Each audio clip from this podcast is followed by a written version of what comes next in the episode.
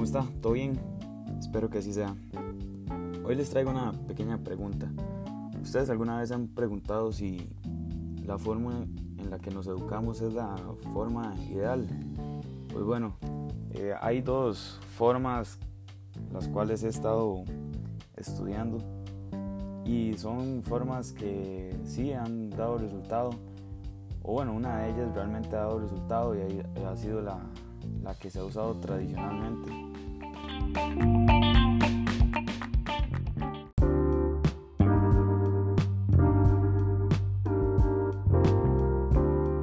Y que seguimos usando hoy en día sin realmente a veces cuestionarnos mucho y nada más siguiendo los patrones que se nos, que se nos imponen o que se nos dice que debemos seguir. O tal vez sin buscar algún método alternativo para para poder formarnos o buscar educación como, como por ejemplo Internet. Este primer método es la educación tradicional o la educación formal que todos conocemos y se nos ha brindado siempre en la escuela, colegio y ahora en la universidad también. Seguimos el mismo método eh, que es un método militar, el cual consiste en una serie de patrones de hechos para, para la milicia, para los ejércitos, que son que usted tiene que pedir permiso para ir al baño, permiso para hablar, permiso para mm, salir, que es con horarios, que los ordenan en filas, que el único que habla realmente es el profesor, que tiene derecho solo a consultar, este, levantando la mano, y toda esta serie de cosas que, que se hacen de para que la gente pueda eh, estructurar su mente al, al orden. Y no es del todo malo porque también es necesario y por algo sigue siendo vigente hasta el día de hoy porque es eh, porque ha servido. Los problemas de esta manera de educación que yo veo son que no hay repetitividad, que si no, uno no entiende algo, ya con eso se tiene que quedar y después tiene que ir a, a buscar a la casa, meterse a internet, consultarle a alguien más. Y como es ir a clases, poner atención, eh, sacar los apuntes que uno pueda. Eh, también se vuelve un poco eh, aburrido y cansado y sin sentido. Y este proceso de, de educación se vuelve rutinario, que ya la gente lo hace nada más por, por hacerlo y porque ocupan un título o, un, o por pasar un examen y no lo hacen para aprender para la vida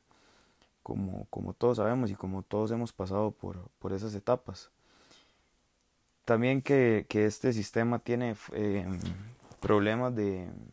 de, que uno no puede fallar, uno no tiene derecho a fallar, que no, no hay repetición, que si uno, que también es mal visto el hecho de repetir un, una materia o repetir un grado o, o repetir, este, no sé, una clase y tal vez sea el simple hecho de que uno no congenió con el profesor o que uno no entendió la, metodología del profesor.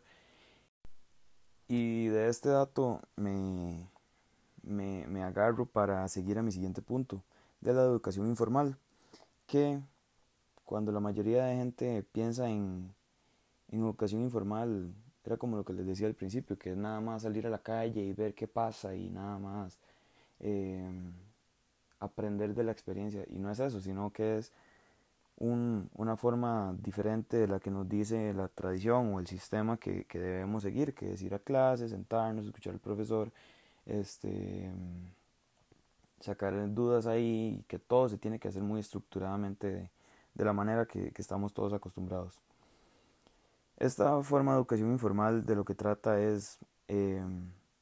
de, de que ahora más que todo con el avance tecnológico y en su momento también con los libros y con, con tipos de información que se podían obtener antes, pero digamos que ahora más que todo se da, más, se da con más énfasis por el avance tecnológico que hay eh, hoy en día. Y también por la gran cantidad de información que podemos obtener con unos simples clics y unos segundos de espera nos puede desplegar una cantidad de información demasiado grande que ni siquiera vamos a ocupar toda ella. También esta, este tipo de educación nos, nos permite tener una formación o un, un método de aprendizaje personalizado, ya que podemos, por ejemplo, si son búsquedas en internet, buscar lo que queramos, este, ver si nos sirve, si no nos gusta la manera en que explican en ese sitio o en ese video o en esa en ese blog, podemos este nada más podemos nada más devolvernos y, y ir a realizar otra otra búsqueda, cambiar una palabra o ir a buscar de otra manera o en otro sitio. También podemos buscar la cantidad de veces que queramos o que ocupamos, la, la información que necesitemos y con ello obviamente la repetición es fundamental para aprender porque uno es mentira que realmente aprende con una vez que le digan las cosas. Por ejemplo, uno no aprende a correr con la primera vez que corrió siendo un, bebé o un niño, no aprendió a caminar de una vez, no aprend la gente que sabe manejar no aprendió a, a manejar en un día o en, en el primer intento.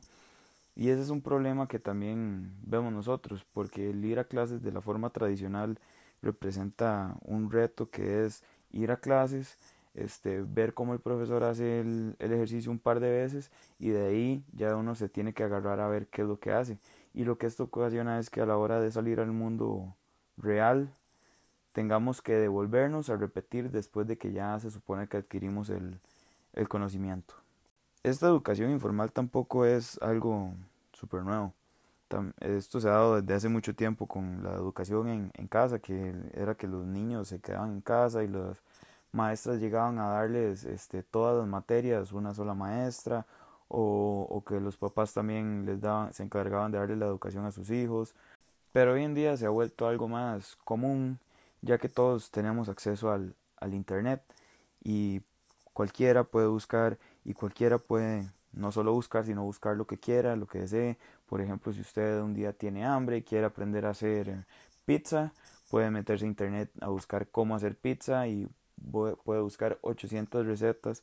de cómo hacer pizza según la cantidad de ingredientes que usted quiera, por ejemplo. Entonces esta, este tipo de educación informal crea esa, esa posibilidad que nos da el, el poder hacernos expertos o conocer de muchos temas con, con una facilidad muy, muy grande y de una manera muy rápida que para hacer una pizza no ya no se necesita tener un diploma de chef o llevar un curso de cómo ser chef en seis meses.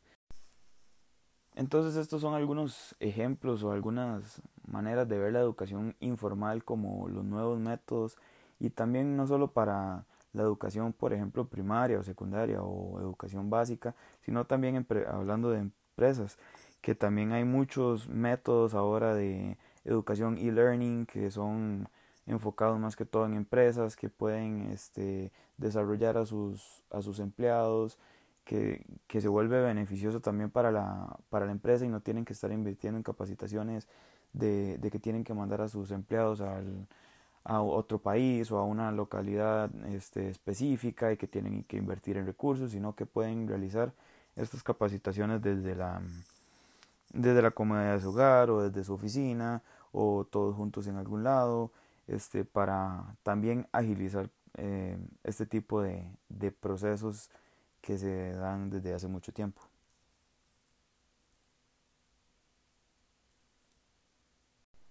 Entonces, bueno, esos son los diferentes métodos que yo quería exponer de educación. Eh, espero que les haya gustado y por vida.